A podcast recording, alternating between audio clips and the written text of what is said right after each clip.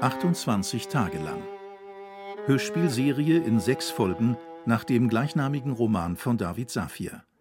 Bearbeitung Ulrich Lampen. Komposition Verena Guido. Folge 2. Lecker Würstchen, Würstchen mit Senf.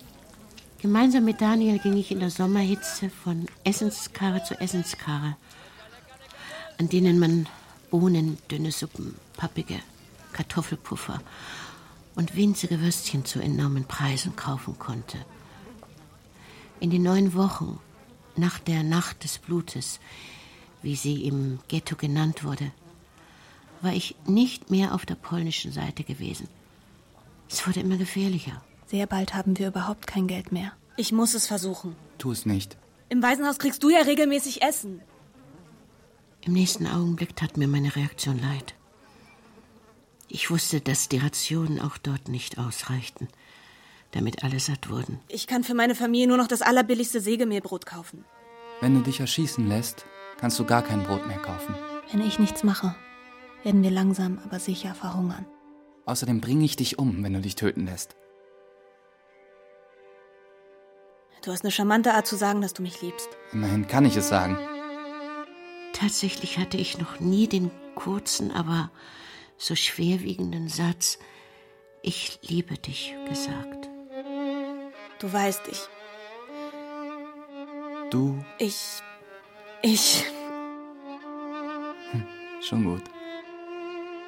Ich denke immer, wenn Papa uns nicht so sehr geliebt hätte, dann hätte er sich nicht umgebracht. Versprich mir, dass du nichts Unvernünftiges vorhast. Ich hab nichts vor. Schwörst du mir das? Ich schwöre es. Gut. Und ich kann einem Schwur glauben? Das kannst du. Ich muss zurück ins Waisenhaus. Ich gab ihm einen sanften Kuss auf den Mund und machte mich auf den Weg zu Ruth, zum berüchtigten Britannia Hotel.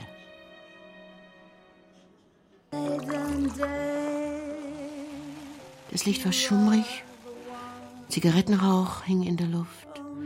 Das Mobiliar war ziemlich schäbig. Die Männer, die hier schon am Nachmittag Wodka tranken, kamen nicht wegen des Dekor hierher, sondern wegen der jungen Frauen, die sie umgarnten und mit ihnen Alkohol tranken. Allesamt waren sie Schönheiten. Keine von ihnen war von Hunger ausgezehrt wie ich. Überall sind die amerikanischen Songs verboten. Hier werden sie gespielt. In Gedanken tanzte ich mit Daniel über den Broadway wie Fred Astaire und Ginger Rogers. Kann Daniel tanzen? Und mit einem Mal verwandelte sich mein Tagtraumtanzpartner in Stefan. Ich lag in seinen Armen. Mira, träumst du? Ruth stand neben mir. Sie trug ein rosa Negligé und schwarze Netzstrümpfe. Sie war so stark geschminkt, dass sie viel älter aussah als 16. Was zum Teufel machst du hier? Du willst doch nicht etwa hier arbeiten. Nein. Gut. Dafür bist du auch zu hässlich. Sehr charmant. Sehr wahr. Natürlich hatte sie recht. Mit der Schönheit der Frauen hier, die nicht mal durch ihre nuttige Aufmachung entstellt wurden, konnte ich nicht mithalten. Also, was willst du hier? Ich will mich einer Schmugglerbande anschließen. Kannst du mich jemanden vorstellen, mit dem ich drüber reden kann? Bitte. Aus Freundschaft. Ich war der einzige Mensch aus ihrem alten Leben, der noch mit ihr sprach. Und sie wollte nicht auch noch mich als Freundin verlieren. Aus Freundschaft. Gut.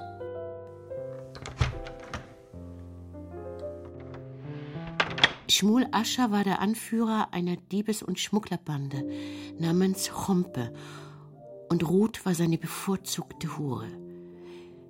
Ja, angeblich liebte er sie sogar, wie sie mir einmal voller Stolz erzählt hatte. Wie soll jemand wie du mir helfen? Ich habe Erfahrungen als Schmugglerin. Was für Erfahrungen? Ich kletter über die Mauer. Wo kletterst du denn? Meistens Stavki. Na, der Pokorna? Es gibt ungefährlichere Stellen. Es gibt gar keine ungefährlichen Stellen mehr. Die ungefährlichen Stellen sind da, wo wir die Wachen bestochen haben. Und eben weil ihr das habt, will ich zu euch. Wir könnten in der Tat noch jemanden gebrauchen. Ich habe in der letzten Woche ein paar Leute verloren. Aber warum sollte ich ausgerechnet dich in meine Bande aufnehmen? Weil ich gut bin. Das sagen alle. Nenn mir noch einen Grund. Weil. Weil? Weil ich dann ganz besonders lieb zu dir bin. Das musste auch so sein. Aber wenn ich es aus Liebe mache, ist es noch viel schöner für dich. Das überzeugte Ascher, der, so wie Ruth anscheinend auch, unter Liebe etwas komplett anderes verstand als ich. Er strahlte. Willkommen in der Chompelbande. Danke. Heute Nacht fängst du an. 4.30 Uhr. Gymna Ecke Gelasna. Als hungerndes Mädchen hatte ich das Britannia Hotel betreten. Als hungerndes Mitglied einer Bande verließ ich es wieder. Ich weiß doch gar nicht, was ich heute Nacht machen soll.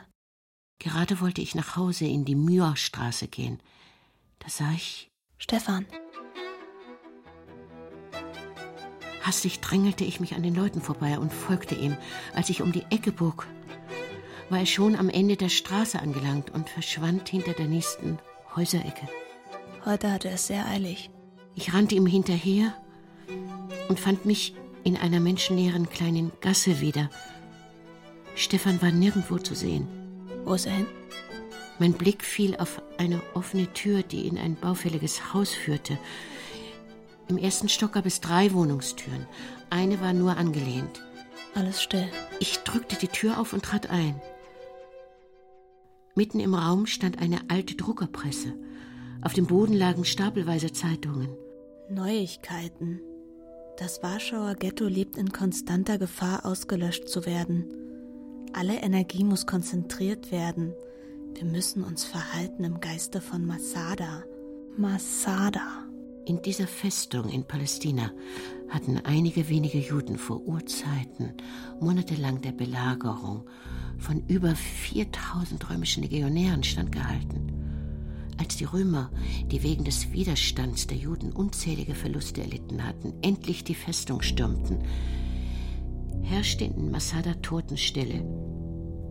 Alle Bewohner hatten sich bereits selbst getötet. Was machst du da? In der Tür stand ein dünner junger Mann. Seine braunen Haare waren ganz kurz geschoren, die Augen rot unterlaufen. Er hatte ein Messer in der Hand. Ich hab dich was gefragt. Ich, ich, Antworte! ich bin keine Kollaborateurin. Das glaube ich dir nicht. Ich suche nach einem Jungen, der mich geküsst hat. Willst du mich für dumm verkaufen? In meiner Panik stürzte ich nach vorn und schubste ihn zur Seite. Ich versuchte in der engen Küche an ihm vorbei zur Tür zu gelangen. Doch genau in dem Moment, als ich mich an ihm vorbeidrängen wollte, stach er zu und traf mich am rechten Oberarm. Um mein Leben zu retten, hätte ich fliehen sollen. Aber ich war wie gelähmt. Ich starrte nur auf meinen Arm und sah zu, wie das Blut den Ärmel meiner Bluse verfärbte. Zacharia, was zum Teufel ist hier los? Sie arbeitet für die Deutschen. Tut sie das? Tja, was hat sie denn sonst hier zu suchen? Geh raus. Ich regle das. Wo warst du überhaupt? Im Keller. Das reichte Zacharia als Antwort. Er ging. Was willst du hier, Lenker? Er erinnert sich noch an den Namen, den er sich auf dem polnischen Markt für mich ausgedacht hat. Seine blauen Augen durchbohrten mich. Auch sie waren rot unterlaufen. Warum? Bekomme ich noch eine Antwort? Ich habe dich auf der Straße gesehen und ich bin dir gefolgt. Warum? Weil ich dich wiedersehen wollte. Du wolltest mich wiedersehen. Um mich zu bedanken. Und dabei findest du unsere Druckerpresse. Ja, Was für ein Zufall. ja, warum sollte ich dich anlügen? Du weißt doch, dass ich eine Schmugglerin bin. Du wärst nicht die Erste, die in einem deutschen Gefängnis umgedreht worden wäre. Es ist die Wahrheit. Mir fällt leider keine Lüge ein, mit der ich dich überzeugen kann. Eine Kollaborateurin hätte eine bessere Geschichte parat gehabt. Komm her. Ich versorg deine Wunde. Das wäre fein. Stefan nahm eine kleine Flasche, ein sauberes Tuch und Nadel und Faden aus einem Schränkchen. Du hast Glück gehabt. Zeraria hat keine Muskeln getroffen. So, Lenker, gleich ist die Wunde schon mal sauber. Ich heiße Mira. Da war ich mit Lenker ja schon nah dran. Und wie heißt du? Ich verrate dir meinen Namen, wenn du jetzt tapfer bist. Mein Vater gab mir immer Bonbons für Tapferkeit. Ich habe keine Bonbons. Aber etwas Apfelsaft. Den würde ich deinem Namen sogar vorziehen. Das trifft mich jetzt aber. Ich stach die Nadel in meine Haut. Es tat entsetzlich weh. Fragen. Fragen sind gut. Fragen lenken mich ab. Stefan, kannst du tanzen? Masada? Masada? Kämpfen bis zum Tod? Ja, kämpfen bis zum Tod. Die Deutschen werden uns alle umbringen. Ohne Ausnahmen. Wie in Cheumno. Da sollen Nazis Juden in einen Lastwagen gesperrt und Abgase hineingeleitet haben. Wie die meisten hielt ich diese Geschichte für frei erfunden. Was ist mit deinen Augen? Meinen Augen? Die sind rot, wie von diesem Zacharia. Wir haben die letzten Nächte durchgearbeitet, um die Zeitung zu setzen und zu drucken. Und um nicht entdeckt zu werden, haben wir kein Licht angemacht. Nun schnitt er den Faden ab. Endlich war die Tortur vorbei. So. Jetzt hast du dir deinen Apfelsaft wirklich verdient. Just in dem Moment trat eine Frau in die Tür. Zacharia hat mir erzählt, dass wir einen ungebetenen Gast haben. Sie ist keine Spionin, Esther. Irrtümer können wir uns nicht leisten, Amos. Amos. Die Kleine ist in Ordnung. Was will sie hier? Das erzähle ich dir nachher. Dann gab er dieser Esther einen Kuss auf die Wange. Ich gehe in den Keller. Tu das. Amos gab ihr noch einen Kuss auf den Mund. Esther musste lächeln und verließ die Wohnung. Sie sind ein Paar. Amos reichte mir eine fast volle Flasche Apfelsaft. Ich trank und trank und trank. Man bekommt Bauchschmerzen, wenn man Saft zu schnell trinkt. Weißt du, was mir das ist? Ist scheißegal. Absolut richtig. er musste lachen. Es war schön, ihn zum Lachen zu bringen. Ich trank die Flasche leer. Was ist im Keller? Weißt du, was dich das angeht? Ein Dreck. Absolut richtig. du solltest dich uns anschließen. Ich weiß ja nicht mal genau, wer ihr seid. Wir gehören zu Hashomer Hazair. Ihr wollt nach Palästina auswandern? Hier geht es nicht darum, ob man in Polen leben will oder in Palästina. Hier geht es darum, wie wir sterben wollen. Du meinst es ernst damit, dass die Deutschen uns vernichten wollen? Werden. Nicht wollen. Die Frage ist nur, wie willst du sterben? Ich werde leben. Ich werde schmuggeln und nicht kämpfen. Chompebande statt Hashomer Hazair. Das Ghetto wird überleben. Dann solltest du jetzt wohl gehen.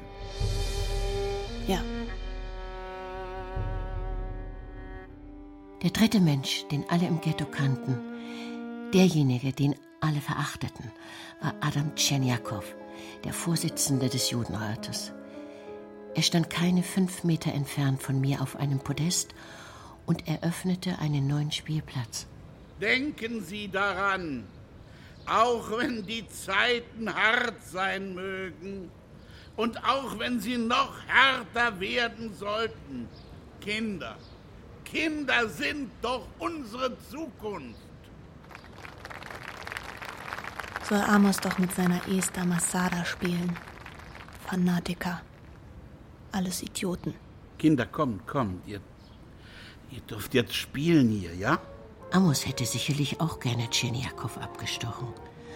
Für die meisten von uns war der Vorsitzende des Judenrates ein Verräter, der für die Nazis alles tat, was von ihm verlangt wurde. Egal was für ein Mensch Tschernjakow auch sein mochte. Sein Auftritt machte mir eins noch klarer. Wenn die Deutschen uns wirklich alle vernichten wollten, würde das der Vorsitzende des Judenrats doch wissen. Dann würde er jetzt bestimmt nicht noch einen Spielplatz eröffnen. Idiot. Idiot. Idiot. Ich ging nach Hause. Und als ich vor der Muirstraße 70 stand, traute ich meinen Augen kaum. Hanna saß auf der Treppe zum Haus und küsste sehr intensiv einen schlachsigen, blassen, rothaarigen Jungen, der bestimmt einen halben Kopf größer war als ich. Was ist hier los? Viel, vielleicht sollte. ich- Du machst das mit Daniel doch auch. Aber ich bin Sollte älter ich- und ich mache das nicht in der Öffentlichkeit. Warum gehen? zum Teufel diskutiere ich überhaupt mit dir? Ja, frag ich mich auch. Sehen wir uns morgen? Ja, sicher. B b b Du kommst jetzt mit rein. Bis d- d- dann.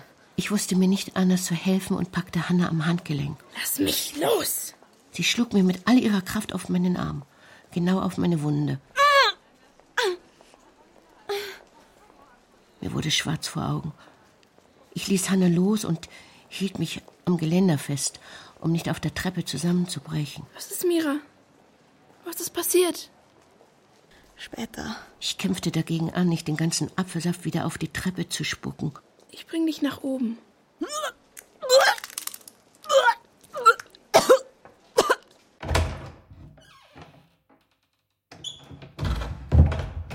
Beim Abendessen bekam ich von dem Sägemehlbrot vor lauter Übelkeit nichts herunter. Hanna schmatzte und rülpste. Absichtlich. Als nachträglichen Protest gegen die Unterbrechung ihrer Küsserei.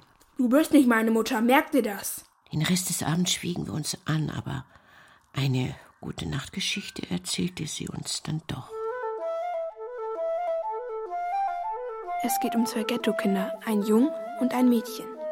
Der Junge hat rote Haare und das Mädchen ärgert sich sehr darüber, dass niemand erkennen will, wie erwachsen es eigentlich schon ist. Die beiden Kinder küssen sich wirklich sehr, sehr gerne. Beim Gang über den Bücherflohmarkt sehen sie ein Buch mit einem wunderschönen roten Ledereinband. Auf diesem Einband steht in grünen Buchstaben geschrieben: Die 777 Inseln.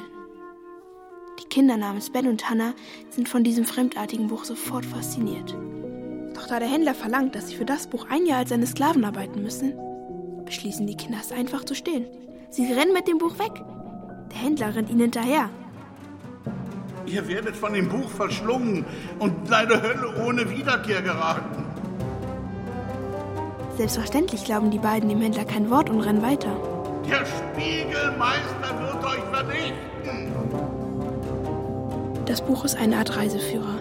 Nur eben zu einer Welt, die es nicht gibt. 777 magische Inseln voller Wunder, voller Gefahren. Die Kinder blättern in dem Buch, bis es plötzlich zu glühen anfängt. Ein rotes Licht umhüllt die beiden. Und mit einem Mal befinden sie sich an Bord eines riesengroßen Dreimasters, der auf einem unendlichen Meer dahin segelt. Was macht ihr blinden Passagiere auf meinem Schiff? Vor ihnen steht ein kleiner süßer Hase mit Augenklappe im Gesicht und einem großen breiten Hut auf dem Kopf. Ich bin Kapitän Karotte. Das ist der gefürchtetste Name auf den Weltmeeren. Klar. Ihr macht euch lustig über mich? Gar. gar. Gar n- nicht. Ihr werdet sterben. Irgendwie wirkt das wenig bedrohlich, wenn ein süßer Hase das zu einem sagt. Und wie wäre es, wenn ich das sage? Sie drehen sich um. Vor den beiden steht ein riesengroßer Werwolf.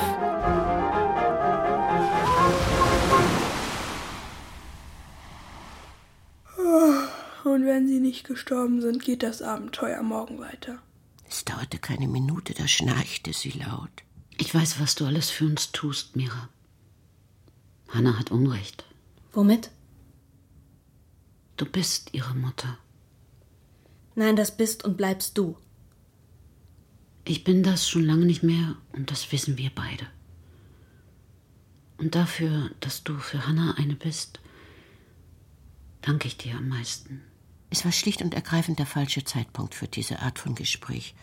Ich musste unbedingt etwas Schlaf kriegen, um Energie für meinen Gang über die Mauer zu tanken. Ich liebe dich. Und dein Vater liebte dich auch. Deswegen hat er ja auch Simon bevorzugt.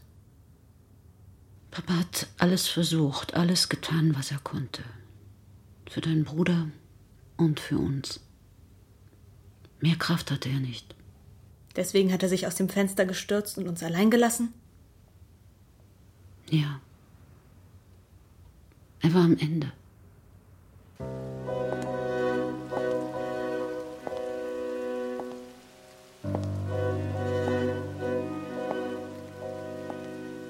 Natürlich hatte ich kein Auge mehr zu bekommen.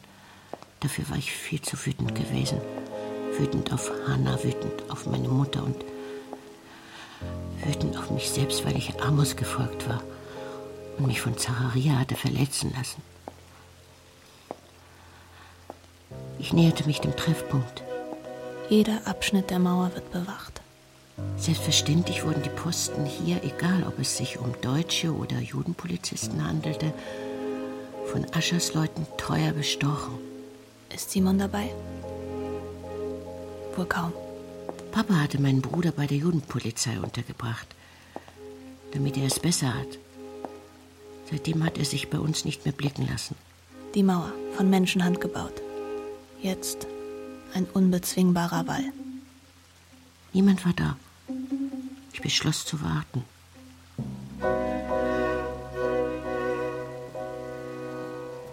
Vier Uhr dreißig. Vier Uhr fünfunddreißig. Vier Uhr vierzig. Bald würde die Sonne aufgehen. Und mein ohnehin schon lebensgefährlicher Mauergang würde endgültig selbstmörderisch werden. Ich beschloss, nach Hause zu gehen und drehte mich gerade von der Mauer weg. Da sah ich einige Meter weiter eine Leiter auf dem Boden liegen. Für mich? Ich lehnte die Leiter an eine dunkle Stelle der Mauer und kletterte hoch. Zwischen den Scherben und dem Stacheldraht hindurch sah ich auf die polnische Seite und begriff. Deutsche Soldaten. Leise, geordnet, flink, effizient. Eine Kette aus Soldaten um das Ghetto. Das Ghetto, eingekesselt. Ich rannte so schnell ich konnte nach Hause.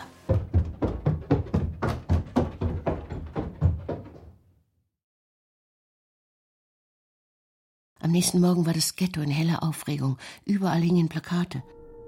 Bekanntmachung.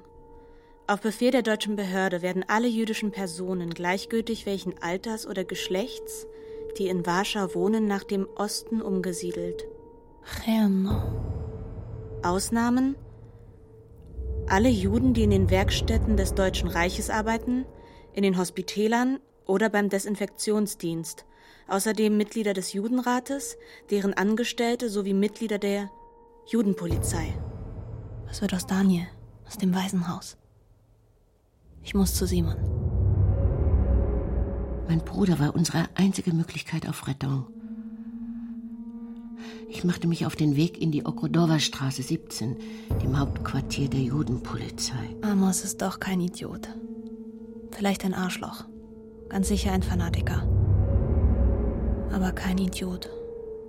Er ist einer der wenigen, die begreifen. Vor dem Gebäude standen unglaublich viele Menschen. Polizisten prügelten mit Schlagstöcken auf jeden ein, der sich der Tür näherte. Juden schlagen Juden. Mit einem Mal teilte sich die Menge wie das Rote Meer bei Moses. Die Tür ging auf und heraus traten SS-Soldaten, angeführt von einem Offizier, der ungeduldig mit einer Reitgerte gegen seine Stiefel schlug. Hinter den SS-Männern gingen Judenpolizisten als Geleit. Und mit ihnen marschierte Simon. Mein Bruder. Zusammen mit der SS. Der Trupp marschierte auf mich zu. Ich wollte wegrennen. Aber meine Beine waren wie gelähmt. Die Augen der Soldaten waren starr nach vorne gerichtet. Sie wirkten so, als ob sie mich gar nicht sähen. Oder nein, besser gesagt, als wäre ich für sie nur ein Insekt. Der Offizier fixierte mich. Krabbel weg, sonst zertreten sie dich. In diesem Augenblick, in dem ich in die gleichgültigen, kalten Augen des SS-Mannes blickte, begriff ich endgültig. Sie wollen uns alle töten. Hinter den Soldaten löste sich mit einem Mal ein Judenpolizist aus der Marschordnung und rannte nach vorne. Simon. Er schubste mich brutal weg. Ich verlor das Gleichgewicht, stürzte zu Boden, direkt auf meinen verletzten Arm und schrie auf. Der SS-Offizier zog seine Pistole aus dem Halfter. Beweg dich. Beweg dich. Simon nahm seinen Knüppel und schlug auf mich ein. Mein Bruder schlägt auf mich ein. Beweg dich endlich! Du Miststück! Und der Knüppel sauste gegen meinen Brustkorb. Der Schlag vibrierte durch meinen ganzen Körper. Ich gehorchte und robbte zur Seite, so schnell es ging. Mein Bruder versetzte mir noch einen Tritt. Der Offizier steckte seine Pistole wieder in den Halfter. Und die Truppe marschierte an mir vorbei. Simon hat mir mit seinen Schlägen das Leben gerettet. Er kletterte mit den anderen Polizisten auf einen der Laster, die für sie bereitstanden. Die Wagen brausten los. Zweifellos, um die ersten Juden für die Umsiedlung zusammenzutreiben. Die Abgase des Wagens stiegen mir in die Nase. Ein Hauch von Chelno.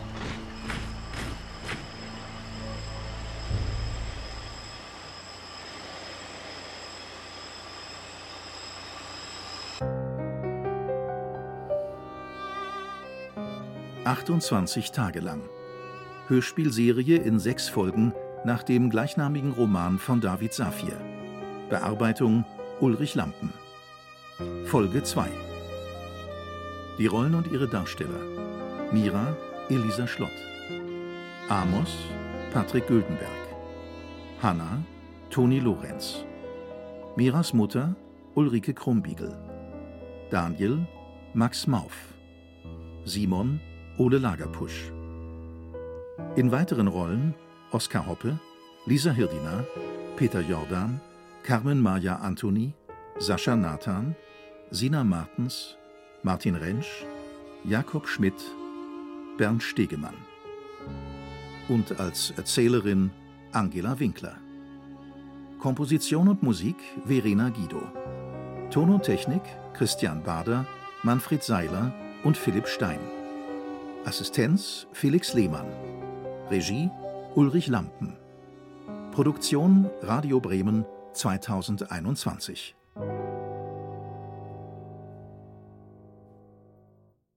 Redaktion Holger Rink